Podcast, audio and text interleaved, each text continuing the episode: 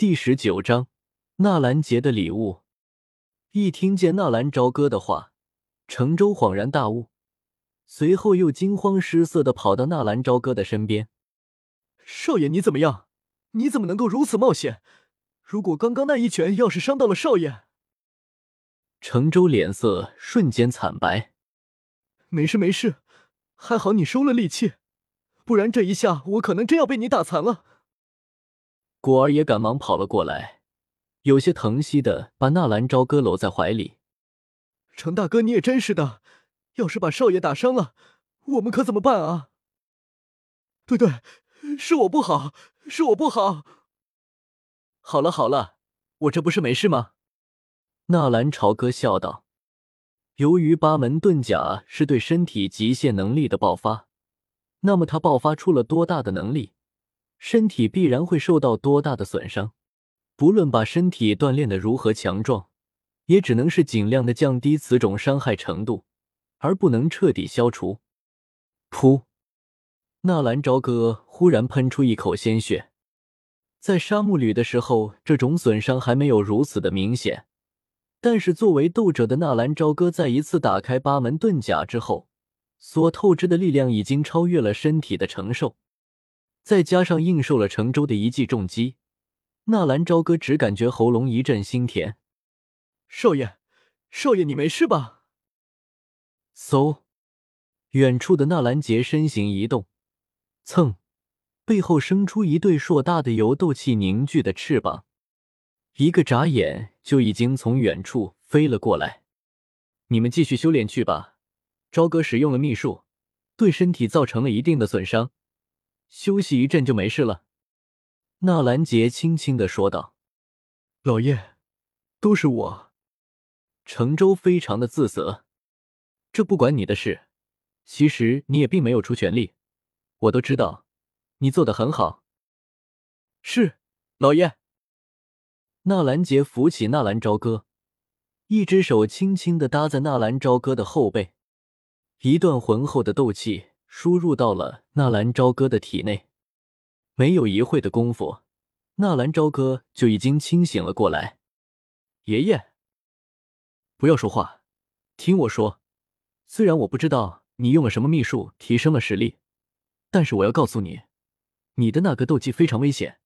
虽然能够暂时提高你的身体技能，但是它似乎对身体有损伤。不到万不得已，不要使用。哦。纳兰朝歌也感觉到了，这是一本玄阶中级的斗技——狂狮怒刚。我自被人称为狮心元帅，也是因为这本斗技成名。后来我因为和萧凌交好，也把这斗技传给了萧家。我现在把斗技的原本送给你，你好好研习。狂狮怒刚，萧家的顶级斗技，居然是爷爷传过去的，也是。怪不得纳兰杰被称为狮心元帅呢，谢谢爷爷。好了，小哥，斗气大陆，运气与危险并存，只有实力才是活下去的希望。以后爷爷也不会一直待在你的身边，学会保护自己，学会守护自己的守护。看到纳兰杰郑重的表情，纳兰朝歌心神一动，爷爷你要离开了吗？嗯，边境有些异动。出云帝国和落雁帝国来往频繁，边境袭扰也越来越多，我需要过去看着。纳兰杰重重的拍了拍纳兰朝歌的肩膀：“你还太弱小了，快快成长起来吧。”说完，纳兰杰转身向着远处走去。忽然，走了两步的纳兰杰又想起来什么似的，转过身，从那戒里再次取出了一个东西。这是从五阶魔兽烙铁毒印芒里面剔出来的一根龙筋。虽然并不是真正的龙筋，但是也相当难得了。我找人炼制了一柄鞭子，索性今日一并给了你。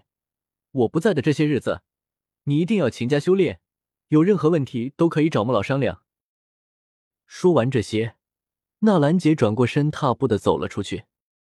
高级纳戒，玄级、中级的斗技，还有一柄五阶魔兽的生精炼制的神鞭。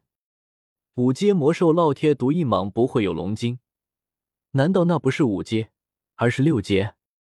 看得出来，这些应该是纳兰杰为自己准备的成人礼的礼物，现在居然一股脑的都送给自己了，难道是边境危险，还是说他有什么不祥的征兆？边关告急，当天晚上，纳兰杰就奔赴边境。月朗星稀，纳兰朝歌躺在床上，有些睡不着。自己杀了木吕，而这个时候边关告急，无论如何自己都不会单独出去的。穆家的人估计早就盯着自己了，自己不怕他们玩阴的，就怕他们玩明的。木履上面有个木铁，听说是五星斗灵；再往上有个牧童，二星斗师。